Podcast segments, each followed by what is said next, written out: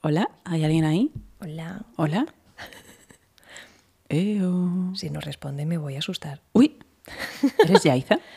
A ver, es que esto está, esto está muy oscuro. Eh, Ahí, no metas el dedo en el ojo, Marta, por Dios. Ahora ahí, ahí, ahí, a ver la luz.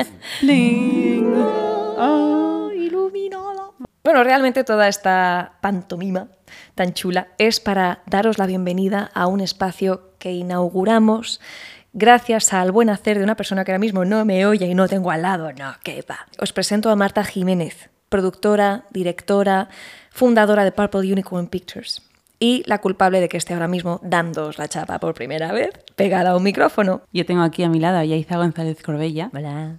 que va a ser mi compañera de aventuras. Será un honor absoluto, Yaiza es una súper actriz, es una súper comunicadora nata pero bueno. y me alegro un montón contar con ella para esta búsqueda de unicornios.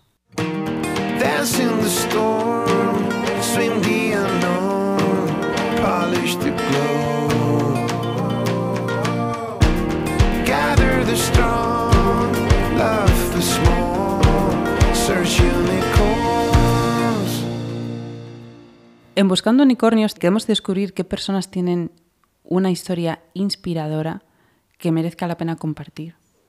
En cine, cultura, emprendimiento, deportes, ciencias, sostenibilidad. Toda historia de vida que sea inspiradora y que nos sirva para comprobar que vestirse de fantasía y de ilusiones muchas veces las hace realidad. Y también no nos queremos olvidar del bienestar, que para nosotras el bienestar engloba bienestar físico y bienestar emocional. Hay un factor determinante en todo esto y es eh, la colaboración de distintas personas que son grandes profesionales en su campo y que también van a avalar todas las afirmaciones que hagamos aquí. Habrá un contenido y un coretaje de cada una de las afirmaciones que extraigamos porque queremos que os cuidéis del mismo modo que lo haría un ser querido. ¿Qué os parece esto? Me estoy pasando de amor ahora mismo. No, no, es demasiado. Primero hay que inspirar el amor. Desde el momento en el que Marta está a 20 palos, generando un montón de ideas, poniéndose al 200%, eh, implicándose en, sus proyectos y en sus ideas, ¿cómo, cómo, cómo aparece esto? ¿Qué, quieres contribuir al, al oyente? ¿Qué crees que le puede dar buscando unicornios que no va a encontrar en otro podcast? Cuidado. Esta es una pregunta heavy, ¿eh? Está- bienvenida. aquí con las pesas del gimnasio, 20 kilos, 20 kilos. Ale, responde. Tu pasado de atleta aquí tiene que estar presente, tía. Estás Sí. cuadrada. Venga. Pues sí, la verdad que en la parte de, mira, del, del- me alegra que digas lo del paseo de, de atleta. que también es presente, imagino. Una no, no puedes evitar tu esencia y lo que eres, entiendo. Sí, yo he sido triatleta de élite. Bueno, empecé nadando desde pequeñita, pero desde los 12 años hasta los 28 años de edad me he dedicado al deporte de alta competición internacional.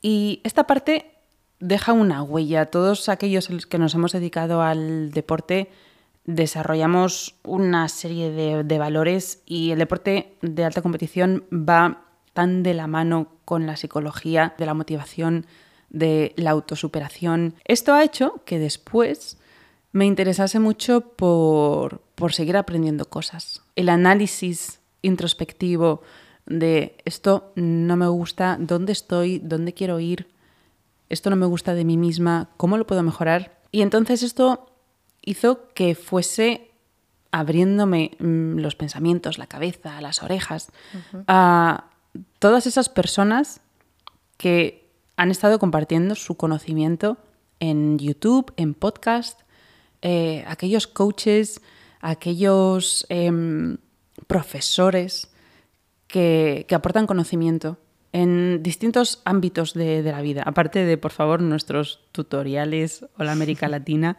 los videotutoriales, no dejéis nunca de, hacerlos.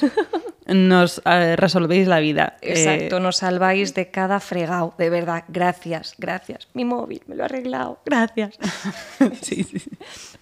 ¿Dónde estaríamos sin los videotutoriales? Entonces, a raíz de esto, después de llevar muchos años escuchando, mm, dije, yo también quiero aportar. Quiero poder compartir la gente con la que me he ido cruzando en la vida por unos ámbitos y por otros, que me han ido inspirando a mí. Quiero poder compartir estos conocimientos para que otra gente también pueda mejorarse a sí mismo, inspirarse. Cualquier persona que esté intentando emprender cualquier etapa de la vida, da igual la edad, nunca es tarde para hacer el emprendimiento que quieres, eh, para convertirte en la persona que quieres, para mejorar. Para todos vosotros, esto es Buscando Unicornios.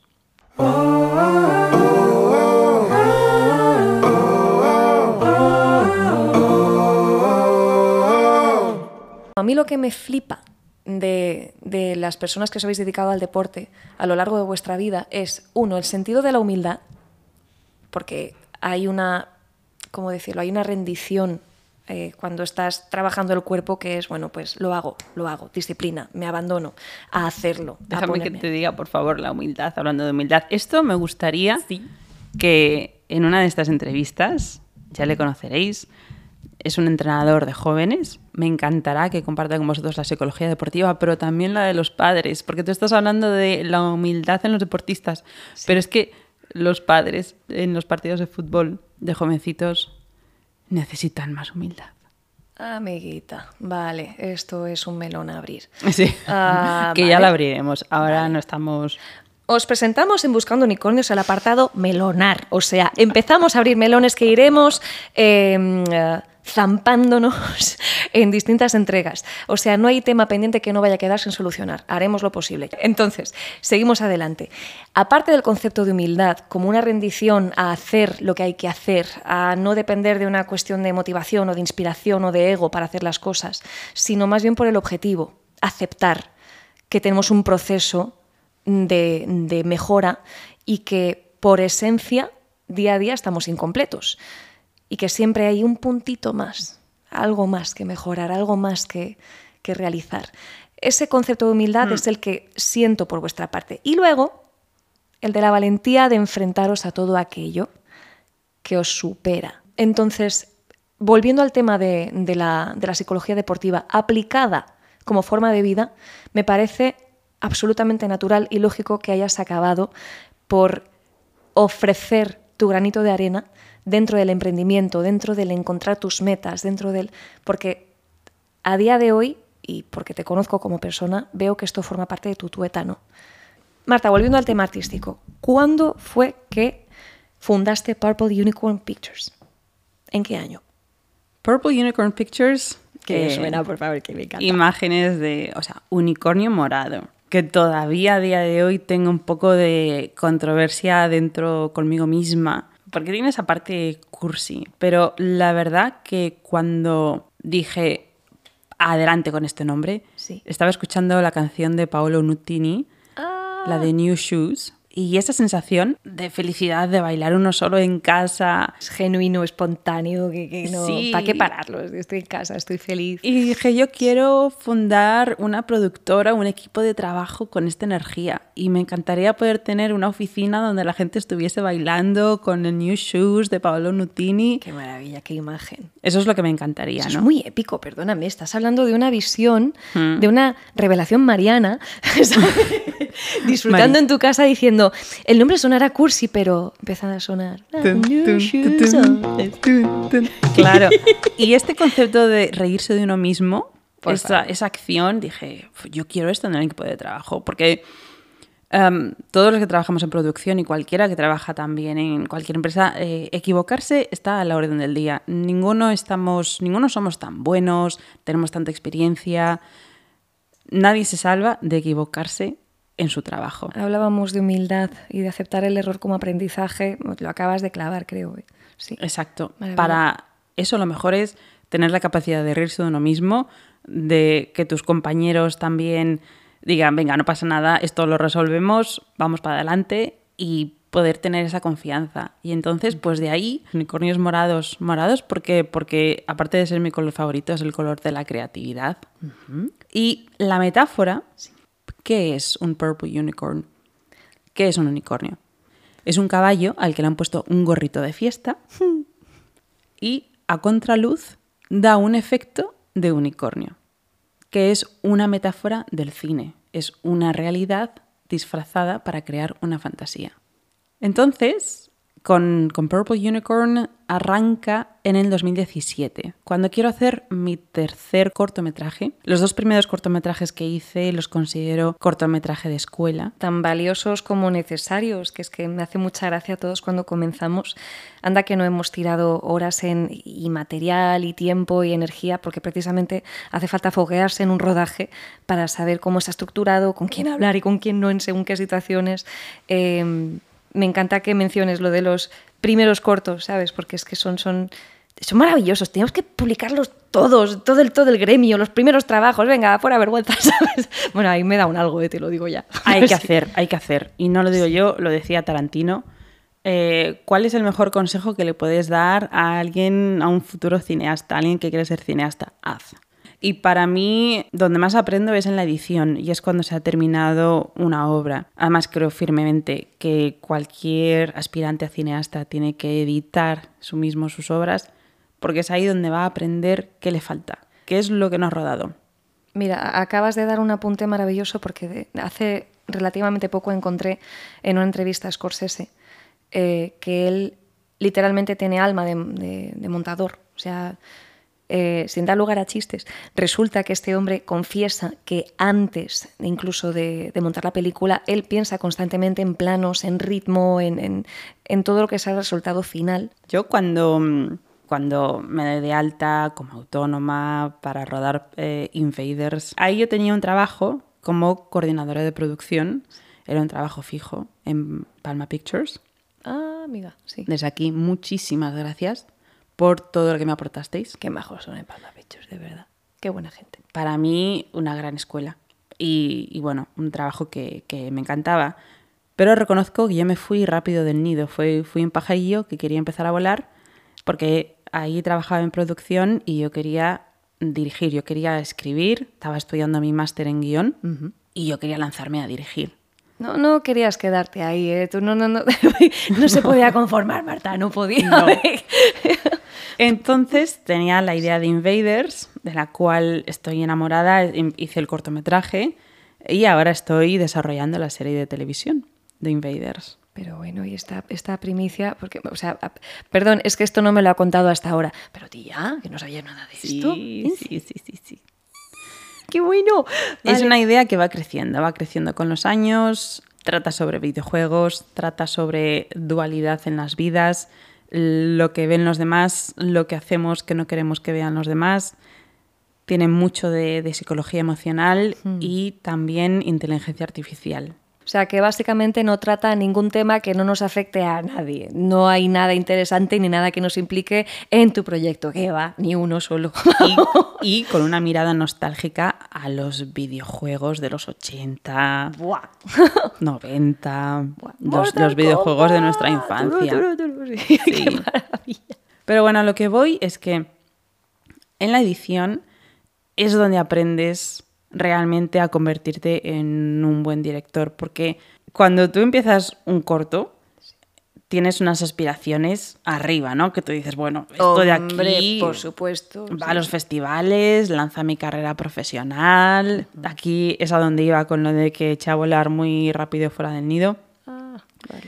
porque nada más lejos de la realidad. Cuando estoy editando, digo, bueno, pues resulta que esto no es tan bueno como yo quería que fuera. Resulta que yo no sabía tanto como yo pensaba que sabía y que todavía me queda mucho más por aprender. Estas lecciones después las, las aprendí, las puse en práctica para acordarte de mí y noté un cambio de calidad. Y ahora, a través de Purple Unicorn Pictures, sigo eh, desarrollando largometrajes, series de televisión. Y entonces aquí es cuando nace Buscando Unicornios. Claro, de Purple Unicorn tiene que nacer unicornios. Este podcast no va a ser exclusivo de cine, pero sí queremos que todo tenga un hilo conductor en el cine, con lo cual preparaos para tener un montón de referencias a mansalva. La, la visión cinematográfica aquí es inimitable. Tenéis a dos frikis del cine em, procurando una visión del mundo a través del séptimo arte o de, como también lo llaman, el arte de artes. donde confluyen pues tantos departamentos artísticos que merece la pena darles voz y merece, bueno, que no hay pena que valga, va a ser un goce y un disfrute, ¿a que sí? Sí. Hombre, tanto refrán en español, "Eh, merece la pena, quita la pena de en medio, disfrútalo, ponte Pablo Nutini, escucha New Shoes. Nuestro friquismo cinéfilo no se queda aquí porque queremos hacer análisis de especiales festivales de cine, tanto nacionales como internacionales. Eso es. Entonces, a final de septiembre os vamos a tener preparados un especial de cine junto con Javi Puello, un cineasta mallorquín que tiene mucho que contar. Entonces, junto con Javi vamos a analizar el Festival de Venecia, que está ocurriendo a principios de septiembre, el Festival de Toronto, el TIFF, el Festival de San Sebastián y el Festival de Sitges. Cuando lo publiquemos, estaremos justo en el Festival de San Sebastián.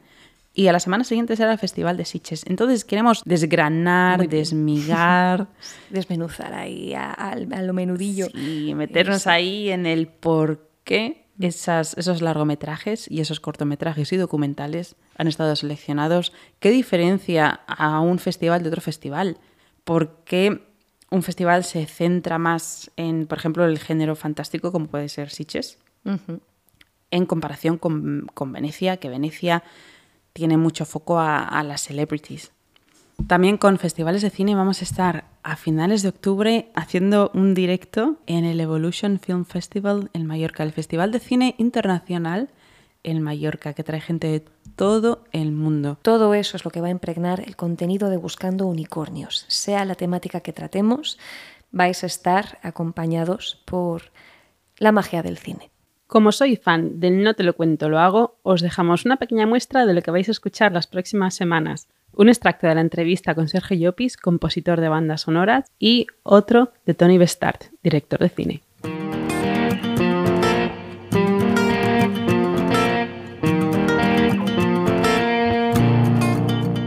Tuve la suerte de, en el 2018, estar con la Filarmónica de Praga. Y te aseguro que no ha habido peor y mejor momento eh, en mi, en mi recorrido musical am, que ese, porque, porque en el momento que te subes al- a la tarima de director, de repente sientes que hay 100 personas que hay, el foco te mira, ¿no? ¡Pum! Y todo el mundo te mira y está pendiente de ti. Y tú estás moviendo a 100 músicos que cuando has entrado en el estudio, tú has visto todos los pósters de todas las películas que se han grabado ahí, Harry Potter, Indiana Jones, El Juego de Tronos, y sabes que haya estado John Williams dirigiendo a esa misma gente, ¿no? Y tú subes y dices, hola. ¿No? Y dices, oh, oh, oh, y además el hola ni te sale bien, ¿no? a lo mejor te sale con un gallo. un- Sale con un... Wet, wet. Hay, una, hay una escena en La Sirenita que es este momento clavado, lo tengo que encontrar, de verdad, sí, perdón. Sí. Sí, sí, y dices, hola. Y, y, y dices, vale, bueno, y cuentas un poco de qué va el tema y van a interpretar tus temas y Qué honor. qué miedo. También. Miedo, ¿no? De que empiecen a levantar manos y hacerte preguntas, ¿no? Los mejores músicos pues, del país en ese momento y pues lo mismo que antes, el tiempo es oro, ¿no? Y cada minuto parado es tiempo que pierdes en poder grabar más música o tal. Oye, ¿estás seguro que este do sostenido en el compás 55 es correcto? Eh, sí. Afirmas y preguntas a la vez. Es un don hacer eso. Sí. Sí. Eh, ¿Crees tú que es correcto? Eh, política pura. Es política pura aplicada. A mí es que me, me gusta delegar, ¿no? Como buen director me gusta delegar en, en mis creativos. Eh, exacto, entonces bueno, es miedo, pero a la vez en el momento, la primera nota, aquello va solo. Y dices, te, hasta te olvidas de hacer los dedos índices. ¿no? En ese momento te quedas como, te absorbe, ¿no? De hecho, la vibración de 100 músicos a la vez tocando tu música es como, "Vale, esto lo he escrito yo. esto no me lo creo que lo haya escrito yo. Eh, De verdad es tan bonito lo que he hecho. sí, sí, sí, sí. Y ahí el síndrome del impostor, ¿qué hace en ese momento? Se calla. En ese momento estás en blanco, estás como en shock. ¿no? Estás- Es- Un trance, quizá. sí, bueno, lo compararía como a cuando nace tu primer hijo. Guau. Sí, estás como que estás en una nube, no sabes qué sentir, son cuatro, cinco, seis, siete, ocho emociones a la vez. Como una montaña rusa de, wow, qué bonito, pero tengo que demostrar que no es profesionalidad, ¿no? De decir... Mm, apretaste la corbata. Sí. Oye, violín 2, podrías haber mejorado la próxima. Aquella acá el compás, ¿no? Eh, pero se te ponen los pelos de punta, estás como asustado, pero nervioso, pero contento, pero con ganas de, de- a vomitar, ¿sabes? Como, "Guau, ¿qué está pasando aquí, no? Eh, Qué euforia. Sí, sí, o sea que realmente, y a día de hoy todavía, ¿eh? te subes a cualquier podio con cualquier y sigues teniendo la misma sensación, ¿eh? Es una primera vez constante. Sí, todo el rato, todo el rato. Es como, no me puedo creer que esto suene así, ¿no? Que no me puedo creer que, que estos músicos lo hagan sonar como suena, ¿no? Y eso, pues, 5, 4, 7, 8 años después te sigue pasando lo mismo.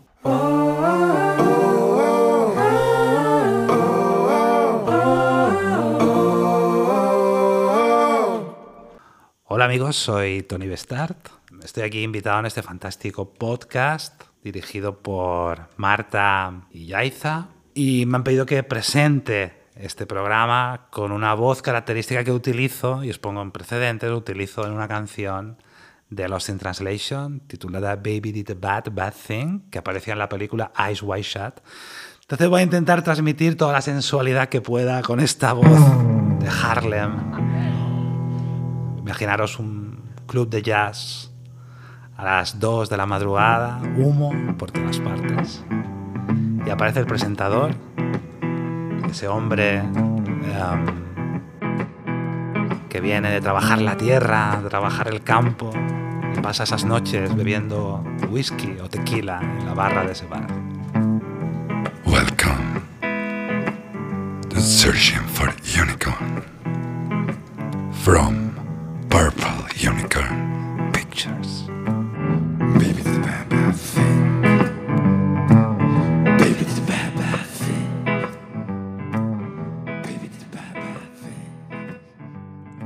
A mí me, pasó algo muy curioso en el año 2013 que yo estrené Foley Artist.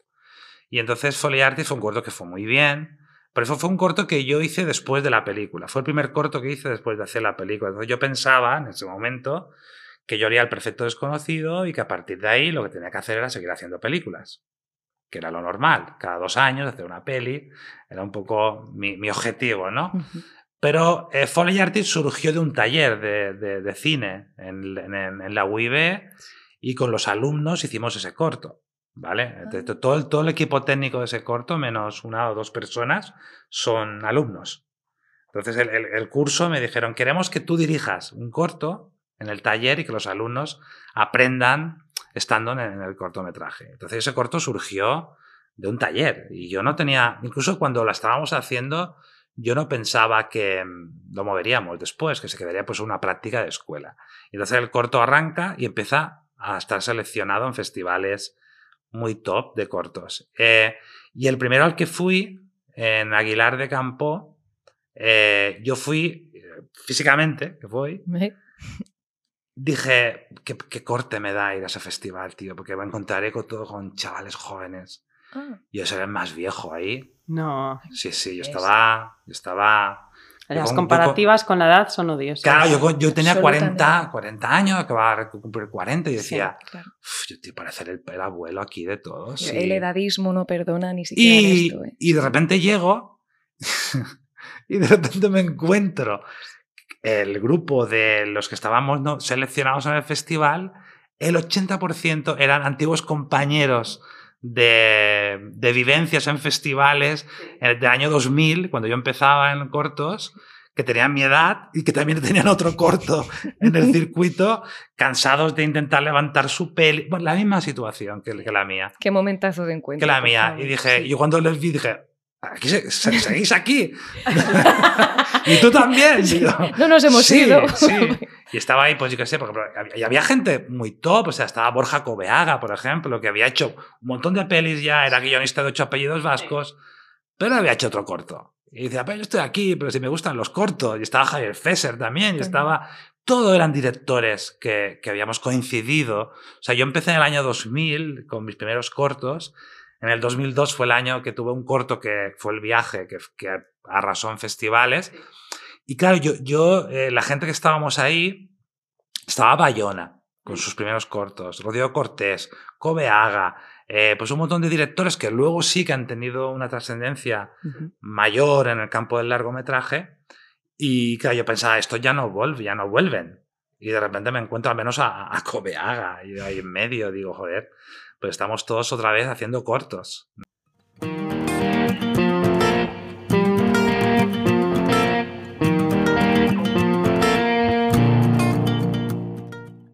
Y ojo que también queremos comentar cómo está afectando la guerra de guionistas y la guerra... eh, la guerra. Charlie, ta, ta, ta. Esto es una guerra. No sé, contra la IA, ¿dónde está? Da igual, Esto es cárgate una guerra. CPU. Exacto. Contra la inteligencia artificial. yeah. No, pero no es una guerra, es un abuso. Mucho que hablar ahí. La guerra huelga de guionistas y actores. ¿Cómo está afectando a todos estos festivales que están teniendo que reprogramar las películas? Bueno, y quizás me atrevería a decir que salimos beneficiados porque están teniendo que cambiar muchos largometrajes estadounidenses por largometrajes europeos para poder tener a las estrellas promocionando la película en la alfombra roja. Entonces, ojalá. Esto no nos esperábamos, ¿eh? Nobody expected the Spanish Inquisition. Vale, sí, nadie se esperaba esto. Nobody expects the Spanish Inquisition. La, Monty Python. No tiene nada que ver aquí la Inquisición. que ver. No, es no. básicamente el meme de Nobody expected the Spanish Inquisition es básicamente que en Flying Circus Sí. de la Monty Python, de repente y de la nada aparecían con pintas de cardenal de, de- de- de la época goyesca, de rojo, y de la nada. Nobody expected the Spanish Inquisition, ¿sabes? Aparecían. Pico reason, porque sí, John Cleese y Billy Idol y esta gente. Porque la, la gente que sigue Monty Python o que ha visto algo de la Monty Python dice, date, porque es, es como de repente algo muy. Hola, monstruos S.A. ¿Ves, ves, ves, ves? Referencia, chicos, ¿Has visto, referencias. es, es claro, ¿has visto monstruos S.A.? Sí. ¿Recuerdas las tomas falsas al final? No. Vale. Básicamente hay un personaje que se dedica durante todas las tomas falsas a aparecer de la nada brillando. ¡Hola! Ya has terminado, ¿no? Hola. ¿Sabes? Pero constantemente ves, o sea, hay algo más. A ver, a ver, ¿a quién no le van a gustar las tomas falsas de Pixar? O sea, mm, por favor, Por favor. yo la primera vez que vi bichos que fue con mi padre, que salieron las distintas ediciones en VHS. Todavía recuerdo que había una edición diferente por cada personaje, unas cinco o seis diferentes. ¿Tú, tú recuerdas esto? VHS con el personaje de Flick, con el de Ata.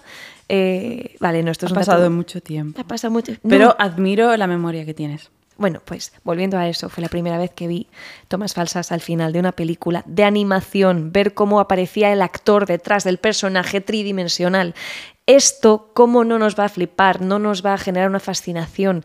Eh, el auge de la IA es un tema a tratar. Eh, hay que hablarlo. Hay que, al menos, desmenuzar realmente qué riesgos entraña, a qué situaciones nos estamos exponiendo. No estaremos pecando a lo mejor de un poco de ansiedad. ah, ¿Está justificado o no? Necesitamos pluralidad de opiniones y sobre todo capacidad de escucha. Querer frenar la tecnología es difícil. Yo siempre he pensado que habría que crear un organismo ético que velase por la integridad de la salud psicológica, mental de la especie humana, de la especie Homo sapiens.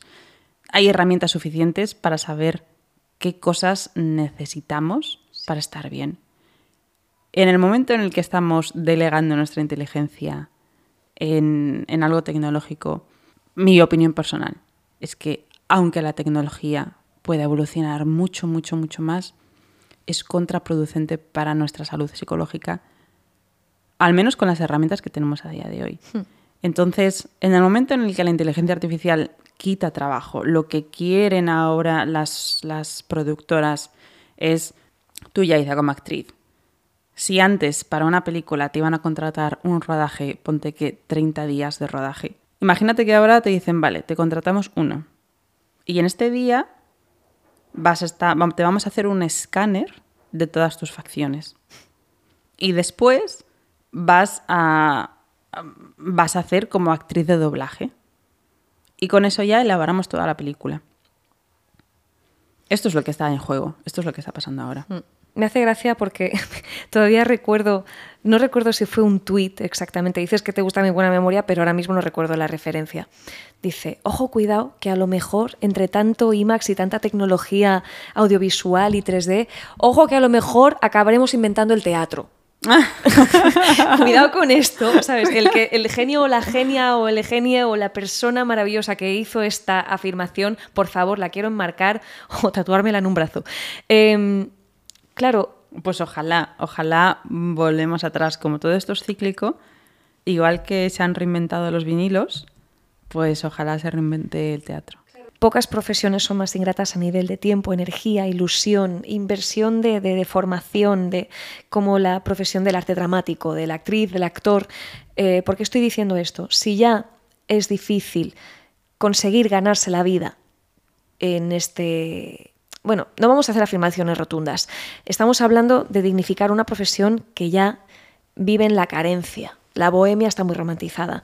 Entonces, si encima limitamos el potencial de un actor o de una actriz que ha estado formándose durante toda su vida y que está en formación continua a ser el maniquí para que luego una inteligencia artificial actúe y haga realmente el trabajo, el trabajo emocional, la implicación, la generosidad que requiere sacar según qué emociones a cámara o en una escena, en un escenario, perdón, pues claramente estamos hablando de eliminar una profesión de raíz, porque para eso tienes modelos, Estás hablando de compartir emociones, entonces la parte laboral, para mí en las profesiones, hay una parte que es necesidad, ¿no? Necesito tener dinero, pero hay una gran parte de, de muchos trabajos, de muchas profesiones que es qué está aportando esto a mi vida.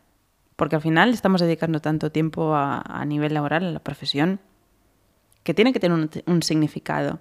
La profesión de los actroces, la profesión interpretativa, podemos decir así, ¿no? El labor, la labor interpretativa, ese em, encarnar una emoción, pero el talento de poder compartirlo, de poder coger un texto, entonarlo, darle vida, transmitir emociones. Esto aquí lo que está en juego es cuánto es de importante para la salud, para la psicología del Homo sapiens. Lo mismo pasa con, con los algoritmos que quitan empleos en comercios, en empresas. Esta gente que al final se va a quedar sin una misión, motivación de vida, que después tienen que reinventarse. Entonces, mientras la inteligencia artificial va a crear puestos nuevos de trabajo, gran parte es ahorrar dinero en las empresas o ahor- ahorrar puestos de trabajo.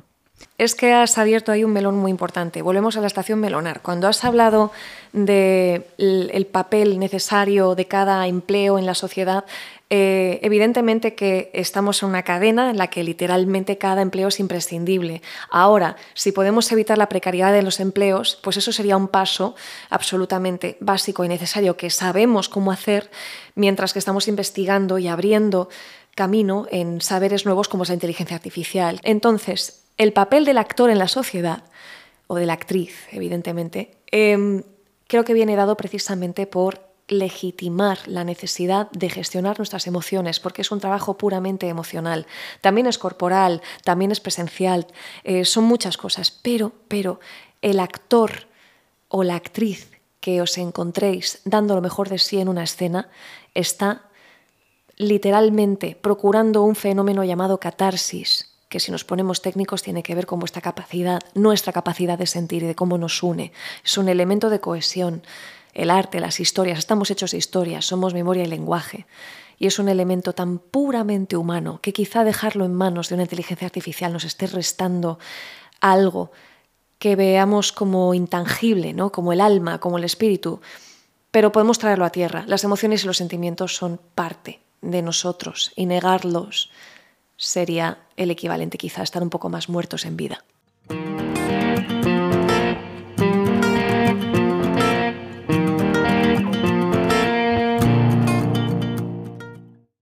¿Qué representa para ti, Yaiza, hacer este podcast? Pues una oportunidad maravillosa y necesaria de dar voz a distintas personas, a historias inspiradoras, sobre todo a tener un enfoque plural y, y absolutamente indispensable para comprender el contexto actual a nivel de industria cinematográfica, a nivel de, de crecimiento personal, de todos estos temas que necesitamos hablar para darles vida.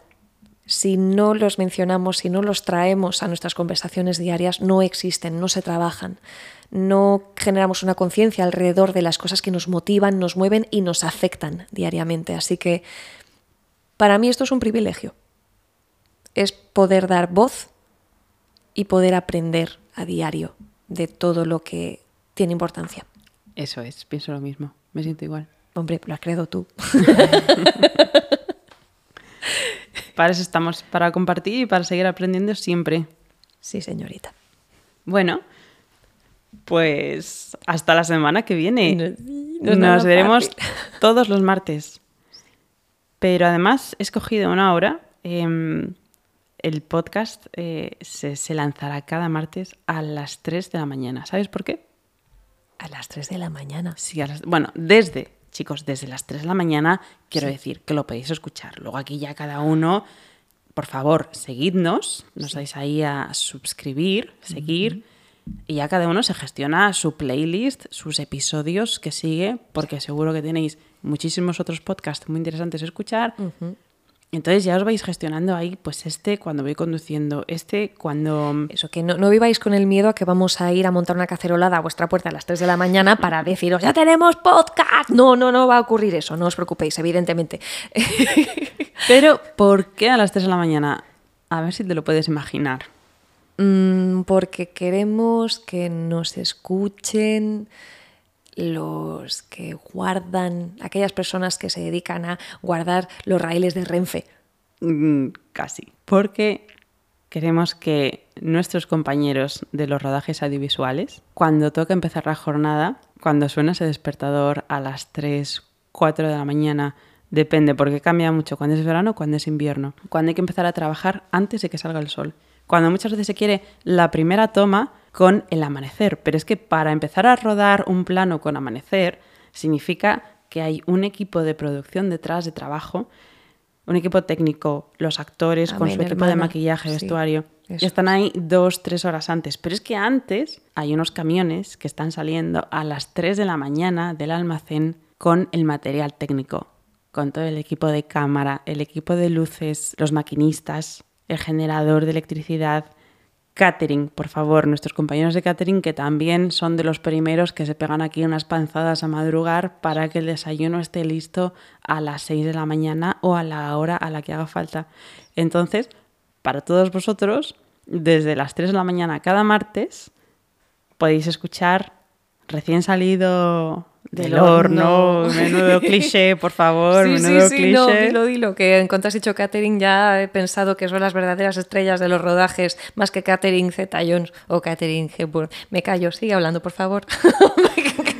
Pues nuestro episodio semanal. Nuestra temporada va a durar desde septiembre hasta julio. Vamos a hacer un pequeño parón en Navidad, queremos hacer un especial Navidad ONGs. Descansaremos los agostos, porque vosotros también seguro espero que descanséis y nos encantará que nos hagáis un huequito en vuestro día a día, en vuestra agenda, cuando estáis paseando a vuestro perro, cuando estáis dando de comer a los animales, cuando estáis limpiando la casa, cuando estáis conduciendo, yendo a trabajar o volviendo de trabajar. Cuando necesitéis también un lugar donde encontréis refugio. Qué profunda. Sí, sí, sí, sí. No, yo estoy súper intensa, ¿eh? Cuando estáis cocinando las lentejas, o sea, Sí, cuando estéis con la plancha. Sí, yo, yo que te reconozco que yo estoy procurando también tirar, bueno, Cerraremos, sí, por favor. Sí, danos, danos el toque íntimo, profundo. como un faro en la oscuridad. Necesitáis escuchar a dos voces que literalmente quieren daros un refugio de los quehaceres en vuestro día a día. Un momento, referencia El Diablo Viste de Prada cuando está hablando de la revista Vogue. You think this is just a magazine? Hmm? This is not just a magazine. This is a shining beacon of hope. No dejéis de soñar, ni de aprender. ni de escucharnos. Muchísimas gracias por acompañarnos en este episodio de Buscando Unicornios. Os esperamos el martes que viene.